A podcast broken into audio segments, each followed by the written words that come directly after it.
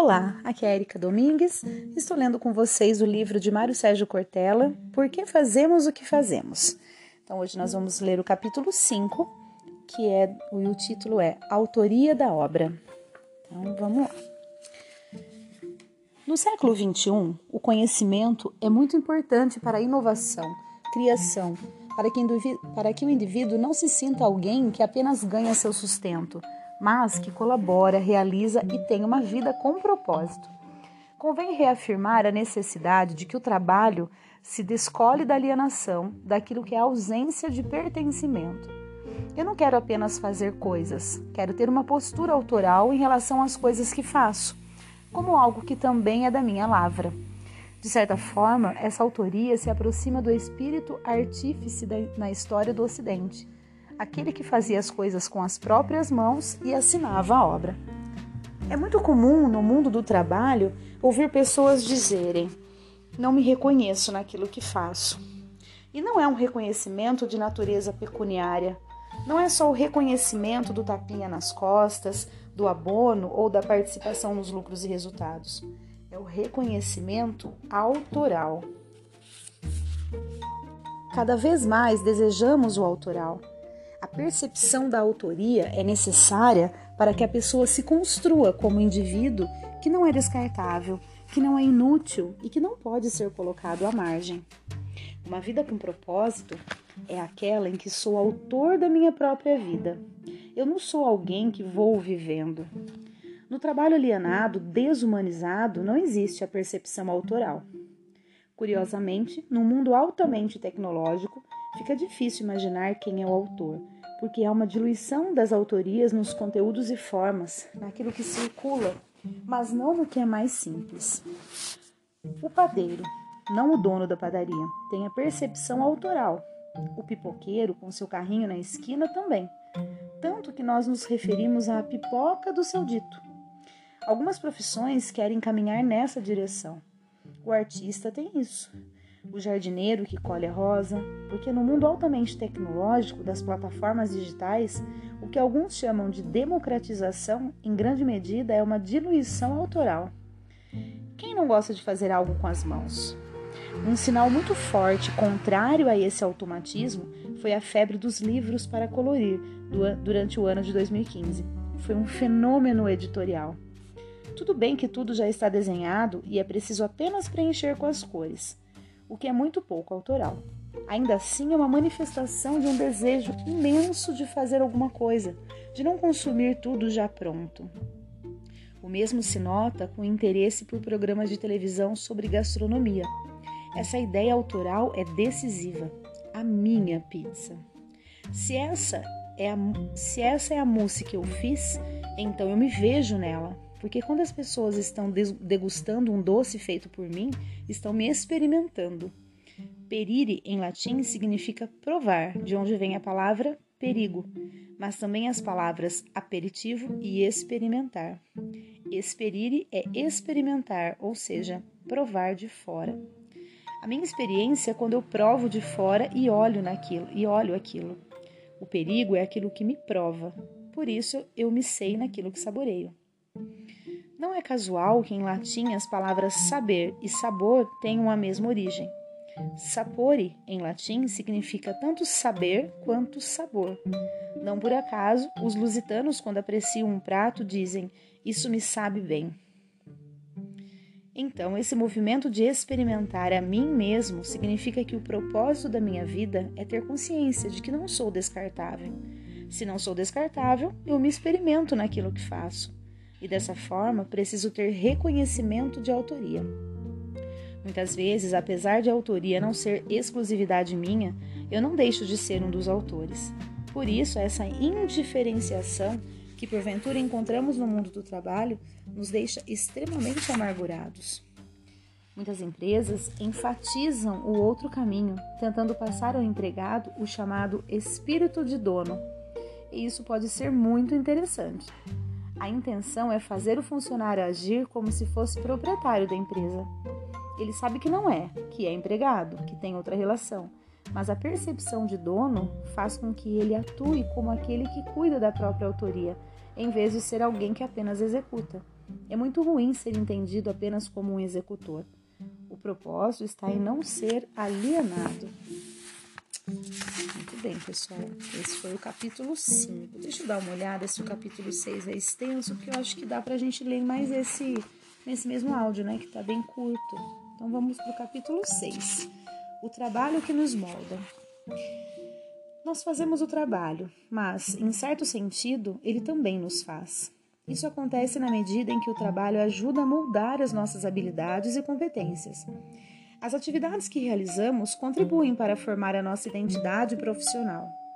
Nas décadas de, 60, de 1960 e 1970, aquilo que hoje se chama autodesenvolvimento ou educação continuada tinha a denominação de formação em serviço, porque havia uma suposição de que a formação para uma atividade se dava fora do serviço, fosse num curso, escola ou em algum lugar. O conceito de formação em serviço passou a ser trazido para dentro da empresa como a organização de processos e projetos de natureza formativa no espaço por ela estruturado. Mas há outro modo de formação em serviço, a carreira. Tomando meu caso para ilustrar, comecei a dar aulas em 1974. Portanto, durante quatro décadas, desenvolvi uma atividade sem ter ainda uma identidade docente que foi sendo construída foi me formando, me forjando a minha identidade sobre aquilo que sou. Eu, que comecei como professor de filosofia e teologia, aos poucos fui também fazendo palestras. Depois, entrei na área de comunicação, atuando em mídias variadas. Passei a apresentar alguns programas de TV e rádio. Para mim, isso era para mim, isso era outra forma de docência, que passou a ser parte de um jeito de ser de alguém que se comunica e assim me tornei mais um comunicador do que um docente. A comunicação, no entanto, passou a ser feita de modo pedagógico. Eu gostava de trabalhar a comunicação como instrução. Voltei a lecionar e a comunicação ficou embutida na ideia de docência. Portanto, me considero mais um educador. O meu curso de vida, meu currículo vitae, fez com que eu construísse a mim mesmo. Uma parte foi planejada, outra foi circunstancial. Claro que eu planejei minha carreira docente. Na universidade, como auxiliar de ensino, mestrado, assistente mestre, doutor, assistente doutor, adjunto, há uma sequência segundo a qual é possível se organizar, inclusive porque é uma vida com tempos. Mas uma série de coisas foi circunstancial. A participação na gestão pública se deu pela conexão com pessoas com quem tenho afinidade ideológica que, por uma série de circunstâncias, venceram a eleição na cidade de São Paulo. Pode-se argumentar, mas disputavam a eleição. No entanto, a nomeação daquele grupo não era tão previsível. Um mês antes do pleito, a candidatura estava em quarto lugar na disputa pela prefeitura. Mas naquele mês, várias coisas aconteceram no país que fizeram com que os eleitores mudassem de perspectiva.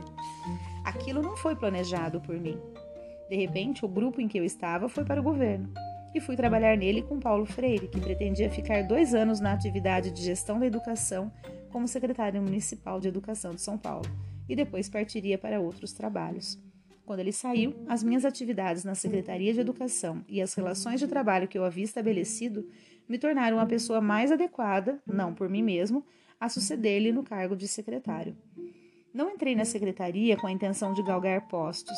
Ao contrário, nem me achava, sem ser imodesto totalmente, tolamente.